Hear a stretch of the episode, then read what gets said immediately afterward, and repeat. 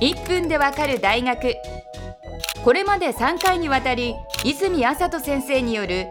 1分でわかる光源学をお送りしてきました。最終日となる今回は制限時間なしにこれまでの講義を総括していただきます。泉先生よろしくお願いします。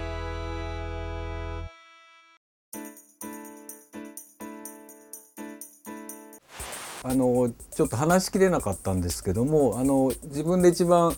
この元の資料で面白かったのはあの昭和の5年かな、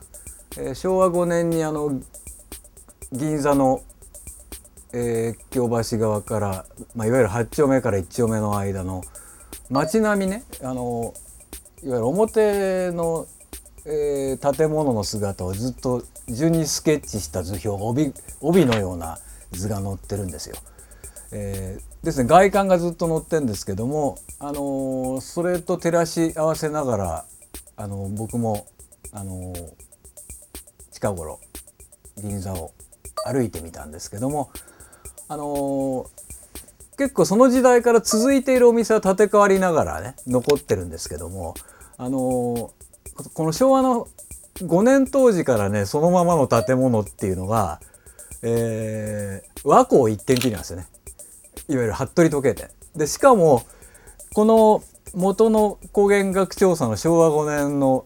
時代のスケッチはあの和光のあの時計台の外壁だけ書かれてて工事中って書かれてて、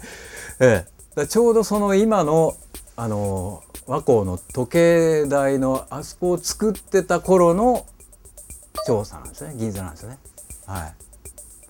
それがとても興味深かったですね。当時の浅草や郊外の様子は光源学ではどのように記されていますか？本所深川の辺りっていうのは当時は本当にあの貧しいところで、えー、今使えないような言葉も当時の この資料の中いっぱい残っててねそれはそのまま生かしたんですけれどもあのそういうですから東京の街にいろんな表情があったっていうのがとても興味深かったですねあのおよそ80年前の東京っていうのはね。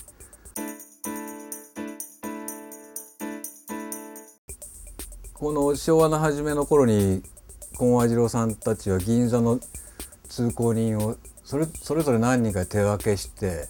えー、男の人はどんな服装をしてたか女性の着物がどんな柄だったかまでいちいちカード作ってそういう図表が載ってるんですね。で僕も去年の12月23日だ、えー、スタッフとつっても3人か4人ぐらいで 試みたんですよそれでまあ今時なんで何やろうかっていうので携帯電話を対象にあのー、どんなタイプの携帯電話の人がいてえー、歩きながら話してるのはどれぐらいかとか右手に持ってるのがどれぐらいか試みたんですけどもとてもできるもんじゃなくてね、えー、とても一日ではできるもんではなくてでまたそういう調査にねそれだけエネルギーを使ったこのコンさんたちのね、えー、時代の何て言うんだろうあの気分っていうかその新しい東京に対する貪欲な思いみたいなものはやっぱり今からと計り知れないものがあるなっていうようなことをね実感しましたね。はい、だから今だったらその本当にデジカメかなんかで撮ってそれ元に記録しておけばいいやってことになってしまうんですけどその時代にいちいちメモ書きしてスケッチを、えー、してそういう資料を残して細かい数値まで入れたデータを残したってこの作業は本当にすごいことだったんだなっていうふうに思いましたね。はい、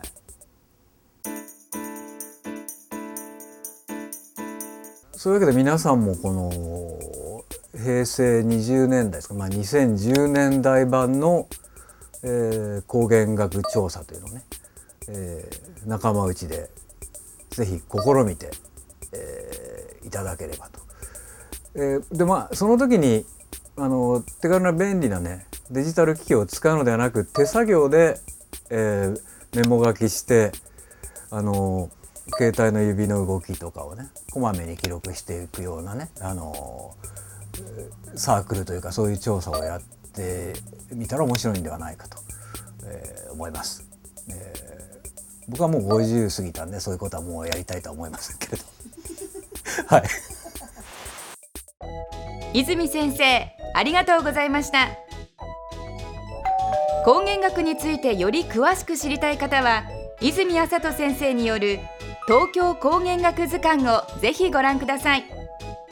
1分でわかる大学ホームページでは過去の講義も見ることができます。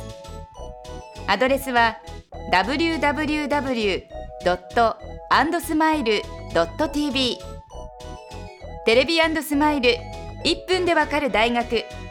また次回の出席をお待ちしています。